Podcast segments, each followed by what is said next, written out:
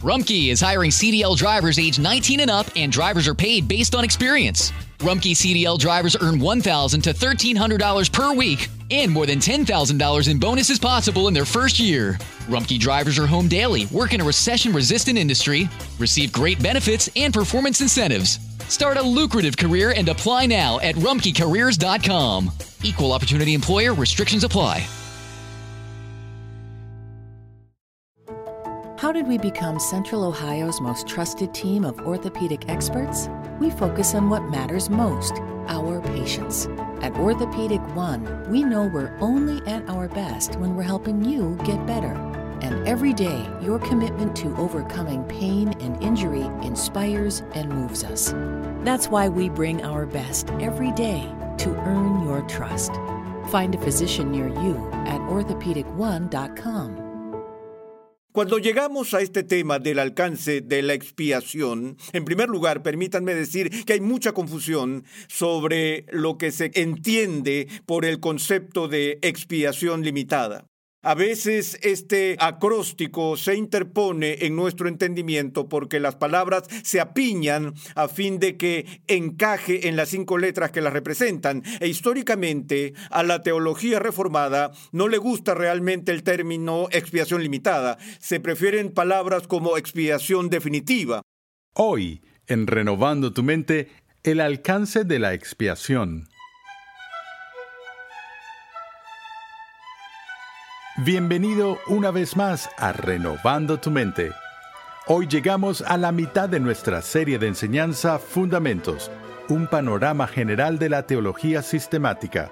En esta interesante serie de 60 lecciones, el Dr. Sproul nos muestra que las verdades de la Escritura se relacionan entre sí en perfecta armonía.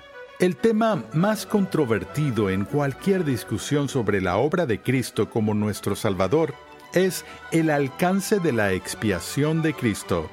Pasemos una vez más al salón de clases a escuchar al doctor R.C. Sproul mientras discute el tema de la expiación limitada, también conocida como expiación definitiva, al abordar la pregunta ¿por quién murió Cristo?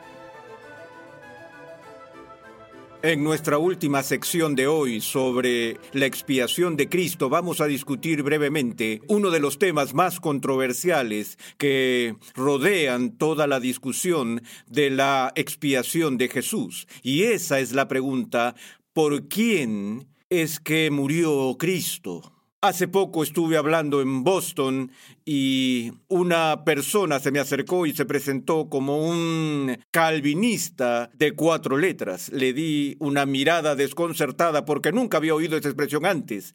Le dije, ¿qué quieres decir con un calvinista de cuatro letras? Él dijo, sin la L. Tan pronto como dijo eso, yo sabía lo que quería decir. Obviamente hacía una referencia al acróstico histórico que busca resumir los puntos disputados de la teología reformada después de que estallara una controversia en Holanda entre algunos calvinistas holandeses y algunos de su grupo que estaban protestando por ciertas doctrinas en que los distintivos de la teología reformada se resumían con el acróstico TULIP. Y por supuesto la L en TULIP representa el concepto de la llamada expiación limitada. Entonces mi amigo en Boston estaba diciendo que creía en todo lo demás sobre la fe reformada, pero no iba a aceptar esta doctrina de expiación limitada. Por eso se llamaba a sí mismo un calvinista de cuatro letras sin la L. También continuó diciendo que se hacía llamar calvinista de cuatro puntos. Ustedes seguro escuchan todo el tiempo a personas que se llaman a sí mismas los de los cuatro puntos y lo que quieren decir con eso es que afirman la T, la U, la I y la P. Pero de nuevo, cuando escuchas a alguien decir que son calvinistas de cuatro puntos, lo que suelen querer decir con eso es que se oponen a esta posición de la que vamos a dar un vistazo hoy. Eh, a veces se oye también decir a la gente que son calminianos. ¿Han oído eso?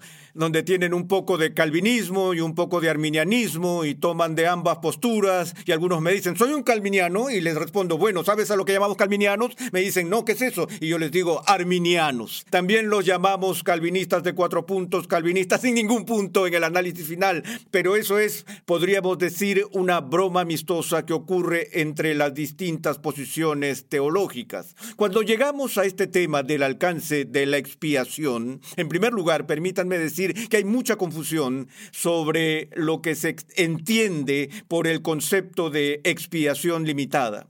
A veces este acróstico se interpone en nuestro entendimiento porque las palabras se apiñan a fin de que encaje en las cinco letras que las representan. E históricamente a la teología reformada no le gusta realmente el término expiación limitada. Se prefieren palabras como expiación definitiva, diferenciándola de la expiación indefinida.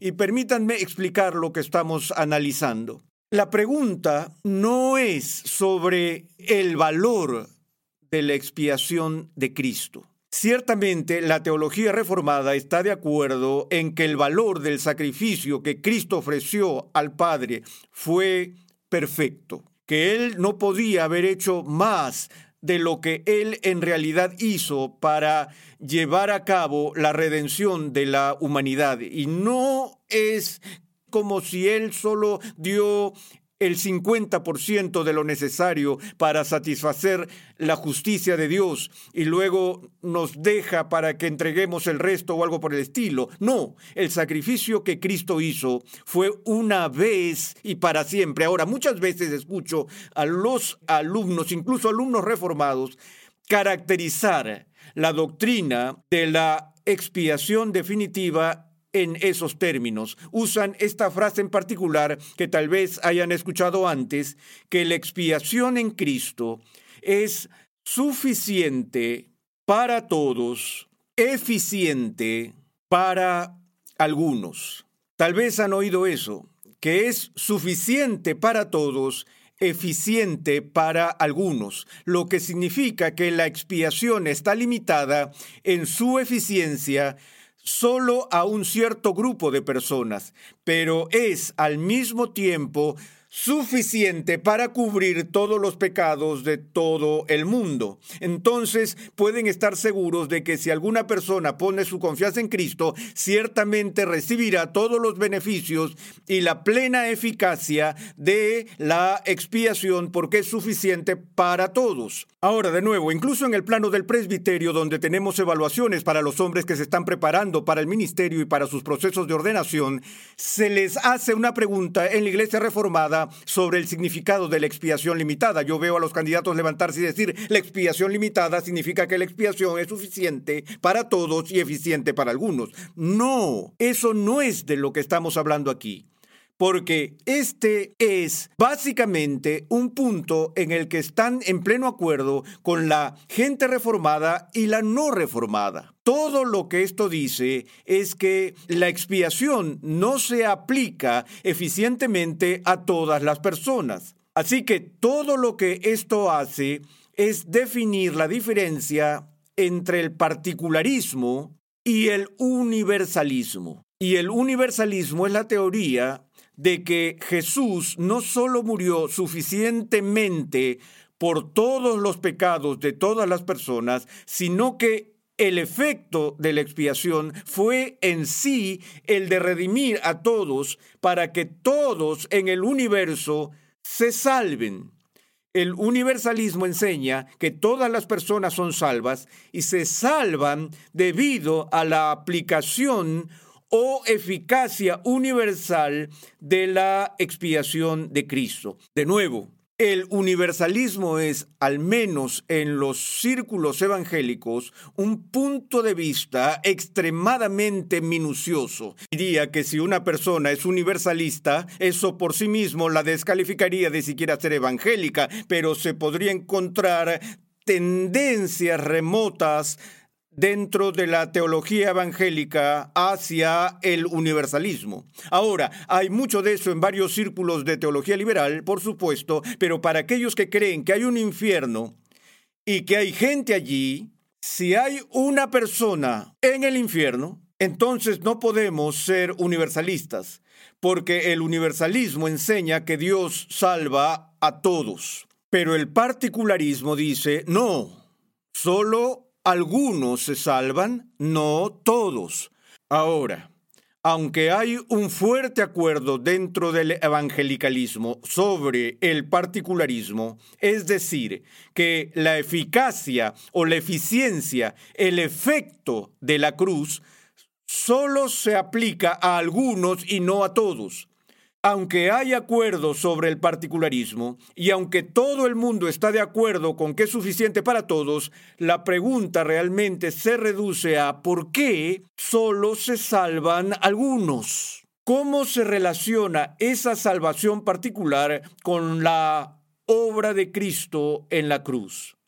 Ahora, hay diferentes maneras de abordar esto. Algunas personas miran la cruz de esta manera. Dicen que Jesús viene y asegura la salvación potencial para todos. Que el designio de Dios, la intención de Dios, el propósito de Dios al enviar a Cristo al mundo era hacer posible que todo ser humano sea salvo. Pero, en cierto sentido, tenemos un universalismo hipotético, el cual es posible en teoría, no probablemente, sino en teoría, que todos los seres humanos serían, serían salvos, porque todos los seres humanos tienen la oportunidad de ser salvos porque Cristo fue enviado a salvar a todos. ¿Está claro? Cristo vino a morir por los pecados de todos y así hacer posible que todo ser humano sea salvo. Y todo aquel que cree en Él no se pierda, mas tenga vida eterna. De tal modo que la salvación está diseñada desde toda la eternidad en términos potenciales y condicionales. Es decir, en teoría es, es posible que todas las personas se salven porque todas las personas tienen el beneficio de la cruz delante de ellos, el potencial está ahí para todos, pero es condicional lo que determina si la expiación funciona para ti o no funciona para ti, lo que determina si la expiación es eficiente para ti o no es eficiente para ti, es tu respuesta, tu respuesta en fe. La cruz solo es eficaz para aquellos que creen en ella porque a menos que creas en Cristo, toda su obra, toda su muerte, toda su vida será en vano para ti. Por lo tanto, la expiación en sí misma no es una expiación absoluta, es una expiación condicional. Jesús está diciendo, Padre, aquí está mi sacrificio, aplícalo a los que cumplen las condiciones. Porque en sí misma la expiación real que Cristo hace no satisface la justicia de Dios por los pecados de todos. Ahora, ¿por qué no? Si la expiación ciertamente en sí misma cumplió con todos los requisitos de la justicia de Dios, entonces, si Dios enviara a alguien al infierno estaría en cierto sentido juzgándolo dos veces, porque si su justicia ya ha sido satisfecha y su justicia ya se ha cumplido y que los pecados de las personas ya están pagados, ¿cómo puede Dios castigar a una persona cuyos pecados ya han sido pagados? ¿Ven el problema ahí? Ahí es donde está la tensión. Si Cristo satisfizo las demandas de la ley de Dios por mí, y si Él pagó por todos mis pecados, y yo no creo en Él, ¿Cómo puede Dios castigarme? Bueno, tú dirías porque yo no cumplí con la condición. Sí, y mi falta de cumplimiento con la condición es un pecado, ¿cierto? Y si es un pecado de mi parte no haber cumplido esa condición, entonces ese pecado no debe haber sido cubierto en la cruz. Por eso entonces decimos que la obra de satisfacción de Cristo está incompleta. Ahora, si está cubierta en la cruz, entonces por supuesto voy a ser salvado, sea que crea o no crea. ¿Ven lo complicado que se vuelve esto? Bueno, creo que podemos eh, encontrar auxilio de las dificultades si volvemos al tema tal como se discutió por primera vez y de lo que realmente se trata todo esto. No se trata de nuevo de la eficiencia de la cruz o de la suficiencia de la cruz. Todo el tema del alcance de la expiación tiene que ver con su diseño. Y para hablar del diseño de la expiación significa que primero tenemos que identificar al diseñador. ¿Quién diseña la expiación en primer lugar? Cuando vimos el pacto, también vimos el pacto de la eternidad, ¿cierto? También vimos el pacto de la redención y dijimos que desde toda la eternidad el Padre, el Hijo y el Espíritu Santo estaban en perfecto acuerdo sobre la creación y sobre la redención. Cuando la Biblia habla del plan de salvación, habla del plan de Dios Dios es el planificador, Dios es el diseñador, es Dios quien envía a Cristo al mundo. Ahora de nuevo, la pregunta es, ¿por qué hizo eso? Lo hizo otra vez, siendo un Dios que no conoce el fin desde el principio, un Dios que, como los teólogos modernos están diciendo, es totalmente abierto, alguien que no es omnisciente, no tiene idea de lo que la gente va a hacer, ya que su conocimiento siempre está limitado por decisiones contingentes de seres humanos. Dios dice, voy a enviar un Salvador, y luego voy a andar nervioso en el cielo durante los próximos siete mil millones de años, esperando que alguien aproveche esto pero no sé si realmente en alguien se va a hacer efectivo el sacrificio de mi Hijo unigénito. Y sé que en el Nuevo Testamento el Espíritu Santo ha indicado que la obra de Cristo sería efectiva, que Cristo vería la angustia de su propia alma y quedaría satisfecho. Sé que el Hijo en el aposento alto, en su oración, hizo mención de todos aquellos a quienes el Padre le había dado, y que ninguno se perdió, excepto Judas, que era del diablo, que desde el principio. Y Jesús dijo, todo el que el Padre me da, vendrá a mí. Entonces, Cristo es muy consciente de que mientras se está preparando allí para hacer el sacrificio, para hacer esta obra de redención, que lo está haciendo por aquellos que Dios le ha dado.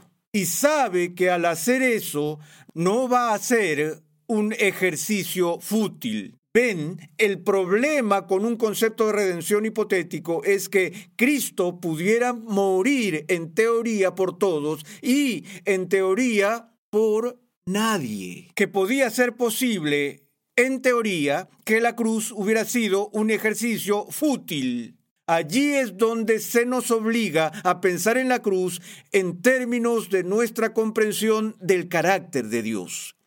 Si Dios diseña la expiación, si este es el plan de redención de Dios, entonces, ¿qué esperarías que suceda? Lo que yo esperaría que suceda es exactamente lo que Dios diseñó. Creo que la eficacia de la cruz se cumple exactamente en la misma medida en que Dios la diseñó originalmente.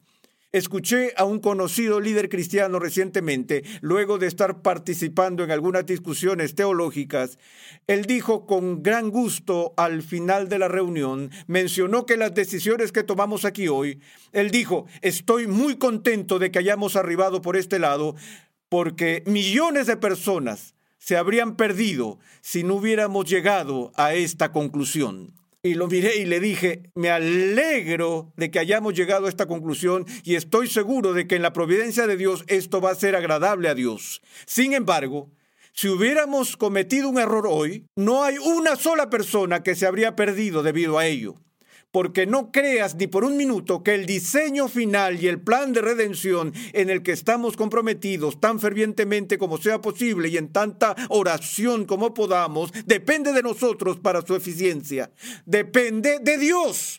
Este es el kit del asunto. Es la salvación finalmente en el análisis final del hombre o es la salvación del Señor. Ahora Jesús dijo, yo doy mi vida por mis ovejas, por mis ovejas. Una vez más, él todavía pudiera decir que cualquiera que quiera beneficiarse de la cruz ciertamente les es ofrecida.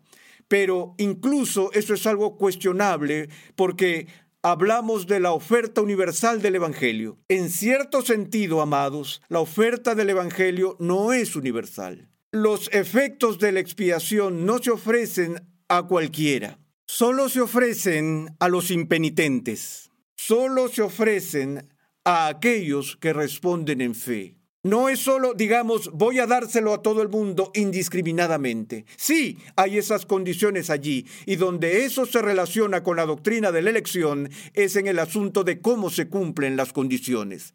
La teología reformada diría históricamente que sí debes creer para recibir los beneficios de la cruz, pero incluso tu fe es un don de Dios. Entonces, Cristo cumple con todo el diseño y el plan y el decreto eterno de salvación y toda persona por la que Cristo muere es salvada. Déjame decirlo de nuevo, toda persona por la que Cristo muere es salvada. Porque lo que la fe reformada está diciendo, y aquí lo diré sin anestesia, Jesús solo murió por los elegidos, no murió por todos.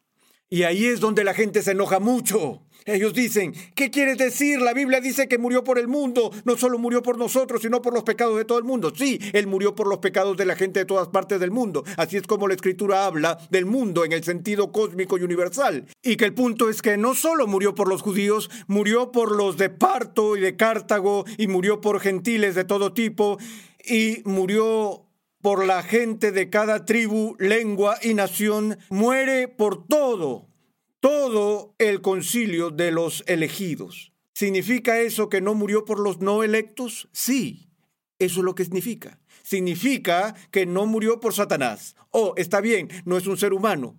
No murió por aquellos que en el decreto eterno de Dios no son los objetos especiales de su favor de la elección. Y por eso digo, en un sentido, el tulip es la prueba de fuego del otro. De la L en tulip es la prueba de fuego del resto. Me cuesta comprender cuando escucho a la gente decir que creen en la depravación total, pero no creen en la expiación limitada. Lo que es aún más sorprendente es cuando dicen que creen en la elección incondicional lo que significa que Dios desde toda la eternidad, sin condiciones, sin cadenas, ha determinado, no con miras a lo que elegirás en el futuro y lo veremos en sesiones posteriores, sino que Dios ha elegido soberanamente desde toda la eternidad a aquellos a quienes salvará. La gente dice, creo eso. Luego dicen que no creen en la expiación limitada. No pueden creer esto y no creer aquello. Es así de simple, porque si crees que la elección es incondicional y que está arraigada y cimentada en la misericordia y gracia soberana de Dios, desde toda la eternidad y ves que eso es parte del diseño y plan de Dios, entonces tienes que ver que el propósito de la cruz, no el valor de la cruz, una vez más, nos apresuramos a decir que el valor de la cruz se extiende universalmente, pero que el diseño y el plan y propósito originales es que Dios dijo, voy a salvar parte de esta multitud de humanidad caída y así es como lo voy a hacer. Voy a enviar a mi Hijo al mundo. Él va a satisfacer las demandas de mi justicia y va a aplicar toda esa obra en beneficio de aquellos a quienes he elegido desde la fundación del mundo. Entonces, la cruz es parte del plan eterno de la redención de Dios y en la medida en que es parte, su diseño está destinado a los elegidos, todos los que Dios quiso y diseñó para salvar a través de la cruz de Cristo son salvos. Es por eso que es muy reconfortante saber que Cristo no murió en vano y que todo lo que se propuso lograr será alcanzado por su ministerio.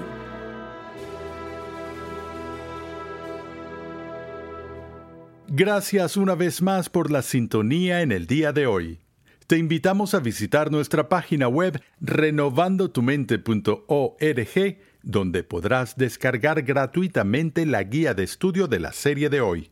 Allí además encontrarás nuestro archivo de episodios pasados, artículos y contenido multimedia y muchos recursos más que producimos con la finalidad de cumplir con nuestra misión de proclamar, enseñar y defender la santidad de Dios en toda su plenitud a tantas personas como sea posible. Te recomendamos el libro del Dr. Sproul titulado Todos somos teólogos, una introducción a la teología sistemática.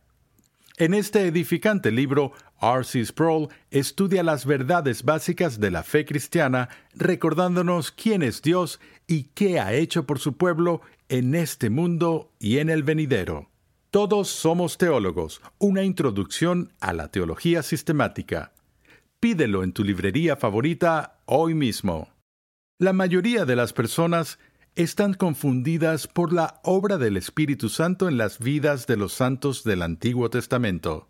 En el siguiente episodio de Renovando tu mente, el Dr. Sproul comienza un estudio de la persona y la obra del Espíritu Santo al observar su obra dentro del contexto del Antiguo Testamento, confirmando su papel al capacitar a los individuos para llevar a cabo funciones particulares en nombre de Dios. Escucha un avance de nuestro próximo programa.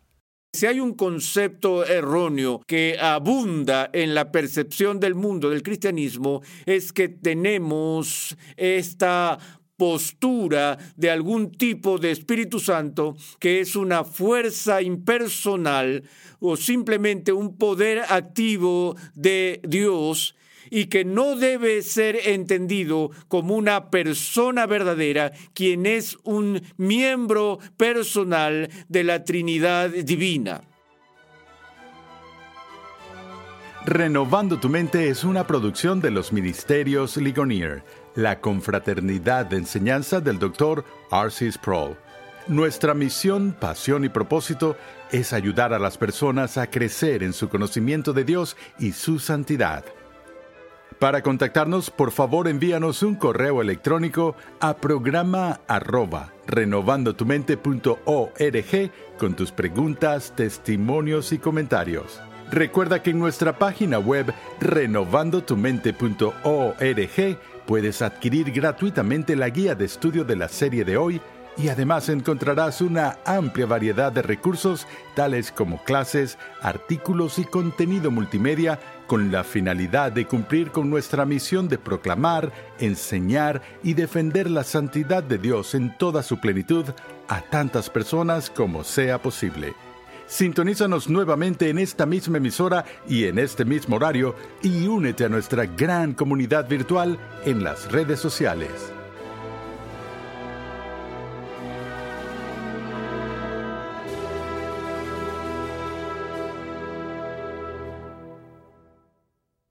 Es más importante que tu familia, así que ¿no se merecen lo mejor? Eggland's Best te brinda un mejor sabor y nutrición. En comparación con los huevos ordinarios, Eggland's Best te ofrece 10 veces más vitamina E, 25% menos de grasa saturada y 6 veces más vitamina D, junto con ese sabor delicioso y fresco de granja que a ti y a tu familia les encanta. Todos queremos lo mejor para nuestras familias, entonces, ¿por qué no los mejores huevos? Porque la manera en que tú cuidas a tu familia no tiene nada de ordinario, solo Eggland's Best. Mejor sabor, mejor nutrición, mejores huevos. Summer happens at Speedway because everything you need for summer happens at Speedway. Like drinks, drinks happen. The freshly brewed drink, the splashed over ice drink, the wake you up drink, the cool you off drink, the make your brain hurt for a minute drink. All poured however you want them, whenever you want them, all summer long. So on every hot day, you have something cold to sip.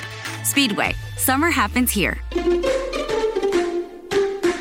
And now, get any size fountain or speedy freeze for just 99 cents. Excludes maximum.